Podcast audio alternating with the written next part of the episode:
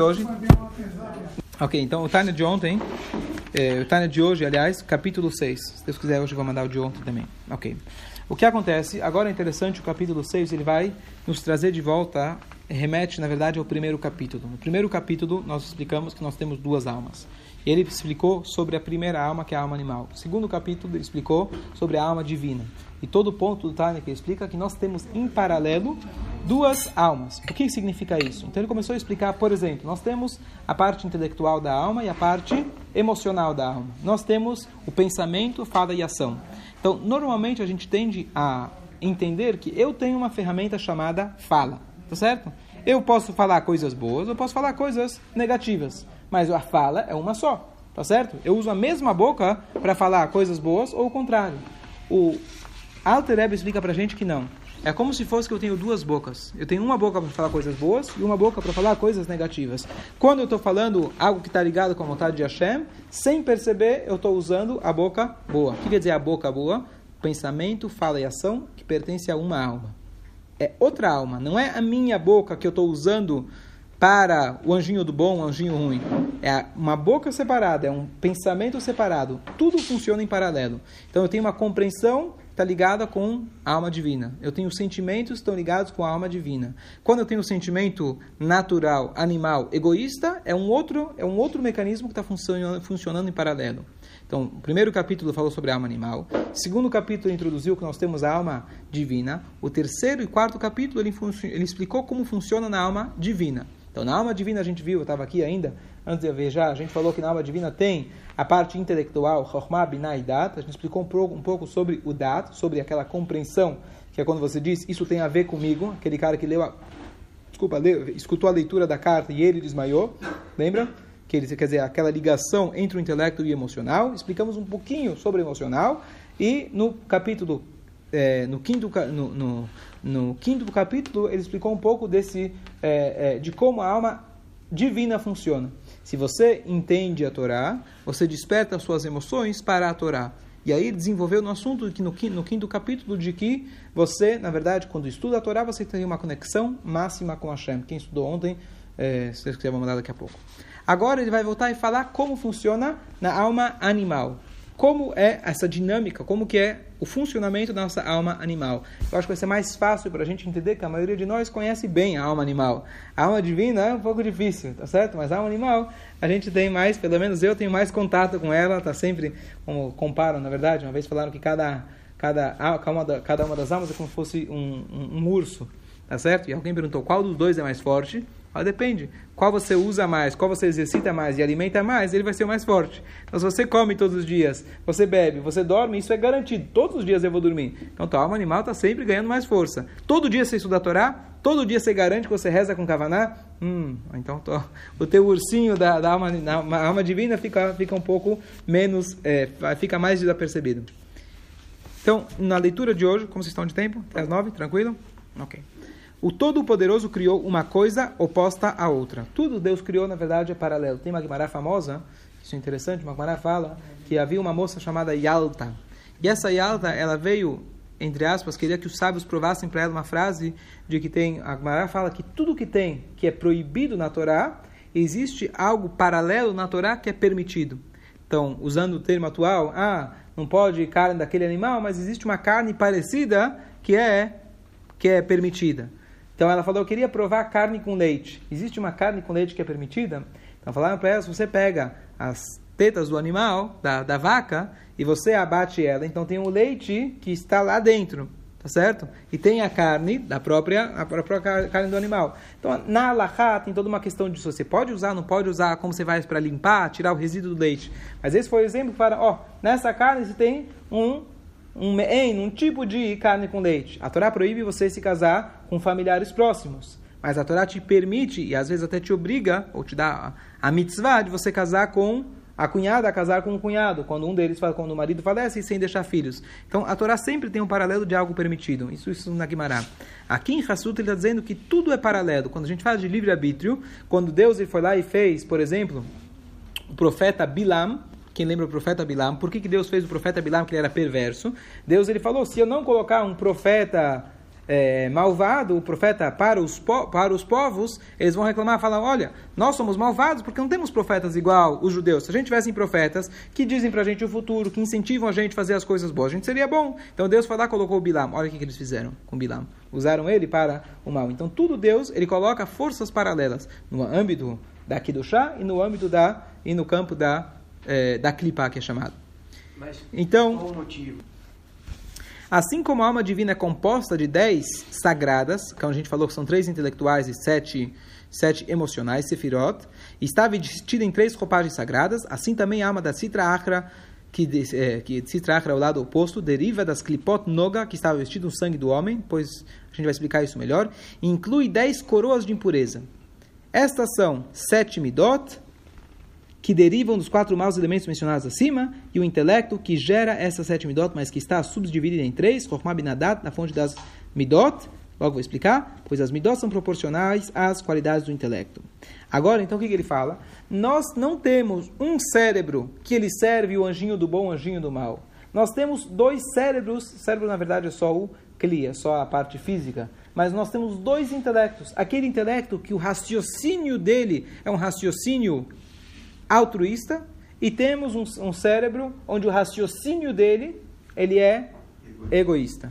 Nós temos midot, nós temos é, é, sentimentos positivos, altruístas, ligados a Deus, ligados ao amor ao próximo, que eles são da nossa alma divina, e quando eu tenho um sentimento egoísta, de raiva, de ódio, de besteira, qual, qualquer um daqui que são originários dos quatro elementos negativos que ele explicou no primeiro, que são fogo, terra, terra é depressão, tristeza, ah. fogo, fogo é gavá, e quando a pessoa tá, é, quando a pessoa tem é, raivosa, quando a pessoa ela é orgulhosa, é, água é prazeres, quando a pessoa está ligada aos prazeres materiais, todo pensamento está ligado com prazer material e egoísta, isso vem da sua, na, da sua alma animal. Então aqui lembrando, quando a gente começa a entender isso, estudar sobre isso, a gente vai começar a se perceber melhor. A gente vai começar a se entender melhor. Nós temos dois mecanismos paralelos. Esse é o ponto principal que vai voltar o tempo todo. Quando eu estou pensando em algo meu, para o meu bem-estar natural, para o meu bem físico, então eu estou usando, usando naquele momento a minha alma, a minha alma animal. Só para dar um exemplo como isso é importante em todo o Tânia, em todo o nosso dia a dia, o Tânia mais para frente vai falar o seguinte: o que acontece quando de repente alguém tem um pensamento e fala, olha, sabe, estou servindo a Deus, toda essa história, estou fazendo todas as mitzvot, mas será que Deus existe mesmo? Será que isso é verdade? Ah, pode ser que é balela. Então, o que você faz com esse tipo de pensamento? Então, talvez algumas linhas filosóficas vão dizer, não, então você vai parar, vai ter que meditar, vai ter que reforçar a tua imunar em Deus, vai estudar mais, etc, etc. Sabe o que o Tânia fala pra gente? Isso aí, etc. Esse tipo de pensamento não é seu, esse tipo de pensamento é da alma animal. É um pensamento. Mas isso não tem que te atrapalhar. Por quê? Porque são duas almas paralelas. Exemplo número um. Exemplo número dois. Quando alguém fala, poxa, eu estava rezando e no meio da reza havia um pensamento ruim. Poxa, quer dizer que minha reza não vale. É verdade. Se você tivesse apenas uma alma, então como pode ser que na hora que está rezando aparece uma coisa negativa? Então você não está bem ligado. Ele fala, não, são duas almas. Tua alma divina está ganhando a guerra, está ganhando a luta, está pensando em Deus. Vem a tua alma animal, fala, não, opa, eu quero dominar. Então, pelo contrário, mostra que você está ganhando a guerra. E por isso que ela veio, está querendo te atrapalhar. Então não fica chateado. Você ficar chateado, você estar querendo achar que você tem que ser só uma alma. A partir do momento que você entende que você é dois, o jogo é diferente. A mesma coisa em relação à alegria. Todos os conceitos do Tani partem disso. Quando você vai falar, bom, eu, tô, vou ficar triste. Por que, que você vai ficar triste? Ah, porque eu fiz pecados. Então, na verdade, muitas vezes é a tua alma animal mascarada de tzadik. Porque agora não é hora de ficar triste, agora é hora de você ficar feliz e servir a Deus. Quando a gente percebe que são duas almas paralelas, essa é a essência de todo Tânia. Agora ele parte uma coisa interessante, que ele traz aqui entre aspas, de passagem, mas ele fala o seguinte: pois as midot são proporcionais às qualidades do intelecto. Agora está entrando um pouquinho mais no mérito da questão. A gente explicou um pouquinho sobre as partes intelectuais e as partes emocionais. Agora está explicando que, na verdade, existe um elo muito grande entre eles. A nossa emoção é desenvolvida através do nosso entendimento. Como você tem midot, seus sentimentos, é sempre a partir do intelecto. Então aqui ele está dando um exemplo. Se o teu intelecto ele é pequeno, Então, as tuas midot, as coisas que te deixam nervosas, as coisas que te deixam felizes, te agradam, são coisas pequenas. Então, ele fala, por exemplo, uma criança deseja e ama coisas insignificantes de pequeno valor, pois seu intelecto é muito imaturo e deficiente para apreciar coisas mais valiosas. Então, eu vejo muito claro: você não sabe quantas lágrimas podem ser derrubadas por um copo azul.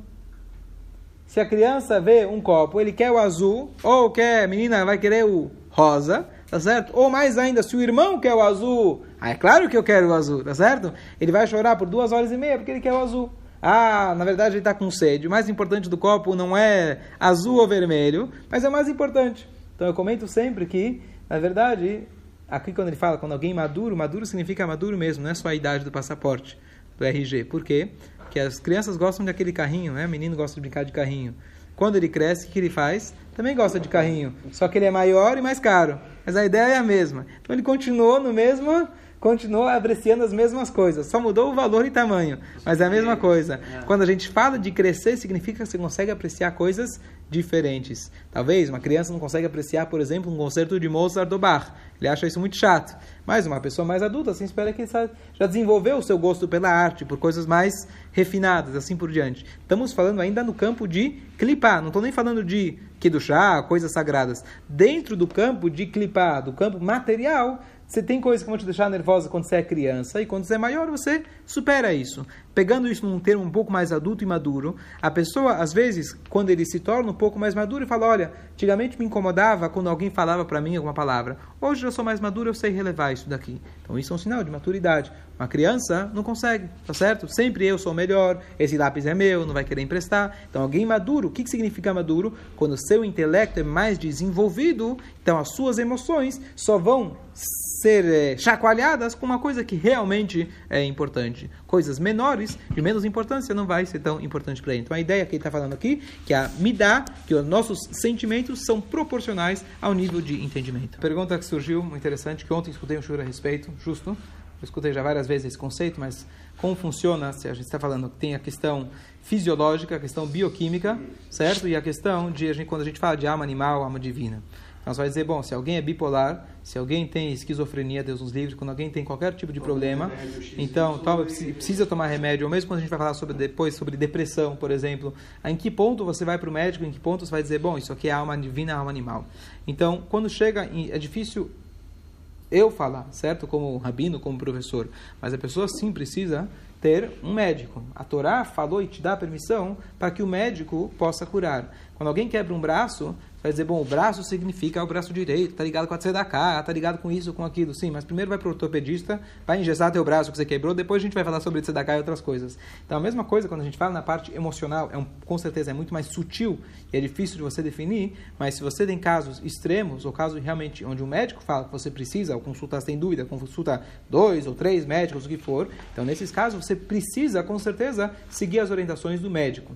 E Deus nos livre, isso aqui é uma coisa que eu aprendi inúmeras vezes, que a gente às vezes pode se enganar com o nosso orgulho, dizendo, não, eu sou rabino, eu sei, não precisa de nada dessas coisas, estuda a Torá que vai dar tudo certo. Isso é um erro muito frequente. Então a gente tem que saber muito bem. Contei já um exemplo, quando alguém veio para mim conversar uma vez, um, tinha alguém que dava aula, ele pediu para ajudar alguém, um familiar dele, eu finalmente consegui trazer o pai para conversar. Fui conversar com ele, ele falou, Rabino, eu faço qualquer coisa, eu preciso mudar minha vida, eu faço qualquer coisa que você me falar, se é tefilim, se é shabat, se é kasher. Eu falei, você vai fazer mesmo? Ele falou, sim, qualquer coisa. Eu falei, procura um psiquiatra.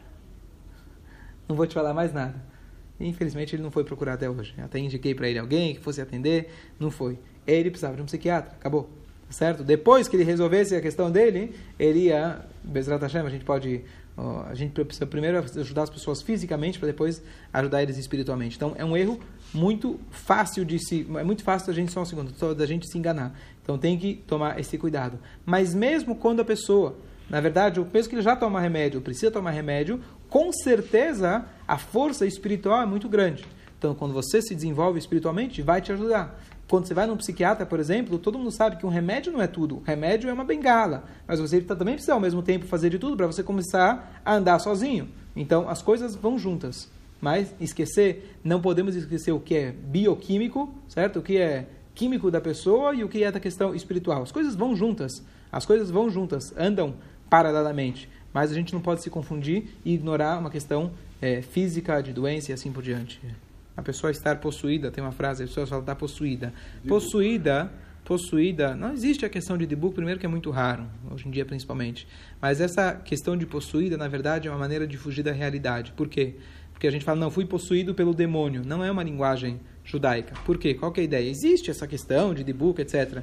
Mas, na verdade, a gente entende tudo a questão que a gente falou sobre Nefesh Elokit e Nefesh Abamit. Não é que eu tenho um anjinho que me possuiu, eu agi, alguém, Deus me livre, alguém foi lá e matou outra pessoa. Aí você vai lá se desculpar falando, não, não fui eu, foi, fui, fiquei possuído não foi possuído por nada. Você alimentou teu alma animal, você alimentou ela, você mesmo cometeu. Não joga, não tenta delegar para o pro anjinho da o anjinho que te possui, é você mesmo. Então, mas a gente não sabe. Voltando, voltando aqui, quando essas dez categorias impuras, quando uma pessoa pensa, pensamentos se originam delas, ou fala ou realiza, então o pensamento e o seu cérebro, as palavras em sua boca e o poder de ação em suas mãos de outros órgãos são chamados roupagens impuras para essas dez categorias impuras, as quais vestem vestem-se nessas roupagens durante o ato, a fala ou o pensamento. Essas compreendem todos os atos que são feitos sob o sol as quais são todas futilidade e aflição do espírito, conforme o Zohar interpreta, uma ruína de, do espírito da santidade. Então, de novo, o que ele está dizendo, quando você vai falar a uma besteira, você vai falar da Shonará, você vai falar qualquer coisa, eu preciso comer porque eu estou com fome, porque eu preciso alimentar o meu corpo, sem pensar numa questão altruísta, sem pensar em servir a Deus, naquele momento você está usando a sua alma animal. Não é eu quero, eu, esse eu é tua alma animal. E na hora que você está usando a sua boca, o seu cérebro, as suas mãos para agir nessa direção, a sua mão, vamos usar o teu termo que você falou, está possuída, ela está, na verdade, exercitando, está praticando, ela está é, subjugada a essa força espiritual negativa. Então, o que significa a gente levar uma vida espiritual? A mudança do espiritual, uma, levar uma vida espiritual, entre, a, diferença mudar, levar uma vida espiritual, uma vida física, material, ligada ao Nefesh Abamit, é muito simples. Na hora que você vai levantar o café para comer, você simplesmente pensar, eu estou tomando esse café para servir a Deus e ter um dia melhor, para poder trabalhar, sustentar minha família, dar da cá, trabalhar honestamente. Se eu tive esse pensamento, fiz a brachá com kavaná, esse mesmo café, nesse momento se tornou kadosh, se tornou santo. A minha mão que está segurando, segurando esse café, a xícara que eu estou fazendo, o minha, a minha, minha boca, o meu paladar, o meu estômago, a minha digestão, tudo isso naquele momento está se tornando nulo, está se tornando uma ferramenta para a minha alma divina. Se na hora que eu pego o café fala, tô com sede, pá, tomei o café, na, é uma mudança de um instante, mas naquele momento toda essa toda essa dinâmica muda completamente. É a mesma boca, você vai dizer, é, a mesma, é o mesmo braço, é eu, não sou eu, é um eu diferente, é o teu eu divino. Naquele momento, que, né, desculpa, agora nesse caso seria o eu animal. Então, naquele momento, o teu braço, a tua,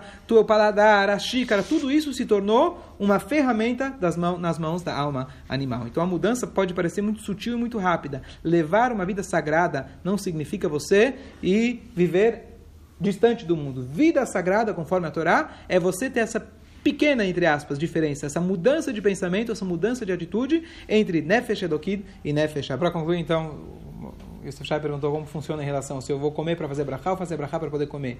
Primeiro, se você já faz brachá, Baruch Hashem, ótimo. Independente qual foi a tua intenção inicial, você está fazendo brachá, consciente ou inconscientemente, o ideal é fazer brachá com toda a kavaná e etc., mas você está servindo a Hashem nesse momento. Mas é justamente essa a ideia. A pergunta é, é às vezes, tem então a Gutani atrás, que Hillel, ele fala, quando ele, de repente, ele terminou a reza, terminou de estudar, ele fala, agora eu vou fazer uma bondade com a aluvá. A aluvá seria... A, a, com a coitada. Quem era a coitada? Então eu vou comer. Vou alimentar a coitada da minha alma, que é a minha alma... O corpo, desculpa, minha alma animal. Vou alimentar meu corpo, que é o coitado. Para Hilel, o corpo dele era o coitado, que mal ele nutria o corpo dele para mim, pelo menos, vou falar de nós, mas para mim, pelo menos, eu tenho certeza que eu durmo todo dia, eu como todo dia, eu descanso, isso está garantido. Então, talvez para a gente é o contrário. Deixa eu estudar um pouquinho, fazer uma, dar uma forcinha para minha coitada da minha alma divina. É um pouquinho, é o contrário. Então, é a diferença se você faz, se você faz brachá para comer ou comer para brachá, depende qual dos ursos você alimenta mais. Se para você se alimenta a alma divina todos os dias, então você vai falar, bom, deixa eu fazer uma brachá. O Baal Shem Tov explica, na verdade, que ele fala que quando a gente a gente tem uma sede, a gente tem sede e tem fome. Por que tem sede tem fome? Uma pessoa normal vai pensar, ah, tenho sede, tô... nem penso porque tenho sede. Tenho sede, vou beber. Eu estou com fome, vou comer. Você nem pensa. Mas na verdade o Baal Shem explica que o que está te despertando intimamente para você querer comer, a fome foi criada por Deus por quê? Porque existe uma necessidade espiritual que eu preciso levar, eu preciso elevar a bebida ou a comida. Por isso, inconscientemente eu sinto fome, porque na minha necessidade, na verdade, é eu tirar a, o produto espiritual que tem dentro do pão. O que acontece? No meio desse caminho entra na alma animal. E aí eu tenho que fazer a escolha. Se eu vou comer o pão pelo pão, ou se eu vou realmente se lembrar que a verdadeira fome que eu tenho é uma fome espiritual. Talvez por isso que pessoas como Moshe Rabbeinu, e outros, etc., que jejuaram por tanto tempo, eles se alimentavam espiritualmente. Não precisava do pão para conseguir tirar e extrair essa faísca divina. Eles já estavam num outro nível mais elevado. Ok, até aqui.